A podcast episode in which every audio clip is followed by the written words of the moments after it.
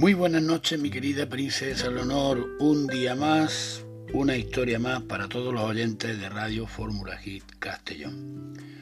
Cuentan, me cuentan que en una calle muy frecuentada por la gente se hallaba un jardín lleno de amarantos y muy cerca de él un jardín de hermosas y grandes rosas. El amaranto observaba cada día con gran envidia y admiración a las rosas del jardín vecino hasta que un día se animó a expresar su fascinación por ella. ¡Qué encantadora sois! Todo el mundo os aprecia, admira y desea teneros. ¿Qué daría yo por tener vuestra belleza y exquisito aroma? les dijo. En verdad lo que dices, contestó el rosal, doy muchas y bellas flores y tengo un perfume que atrae a todos, pero solo por una corta temporada.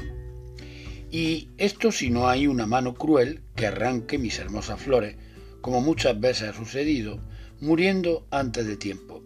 En cambio tú, amaranto, nunca palideces, mantienes tu belleza mostrándote siempre joven y radiante. ¿Acaso eso no te basta? Mi querida princesa Leonor, esta historia nos enseña que, en lugar de envidiar las virtudes de los demás, lo mejor que podemos hacer es empezar a apreciar nuestras fortalezas.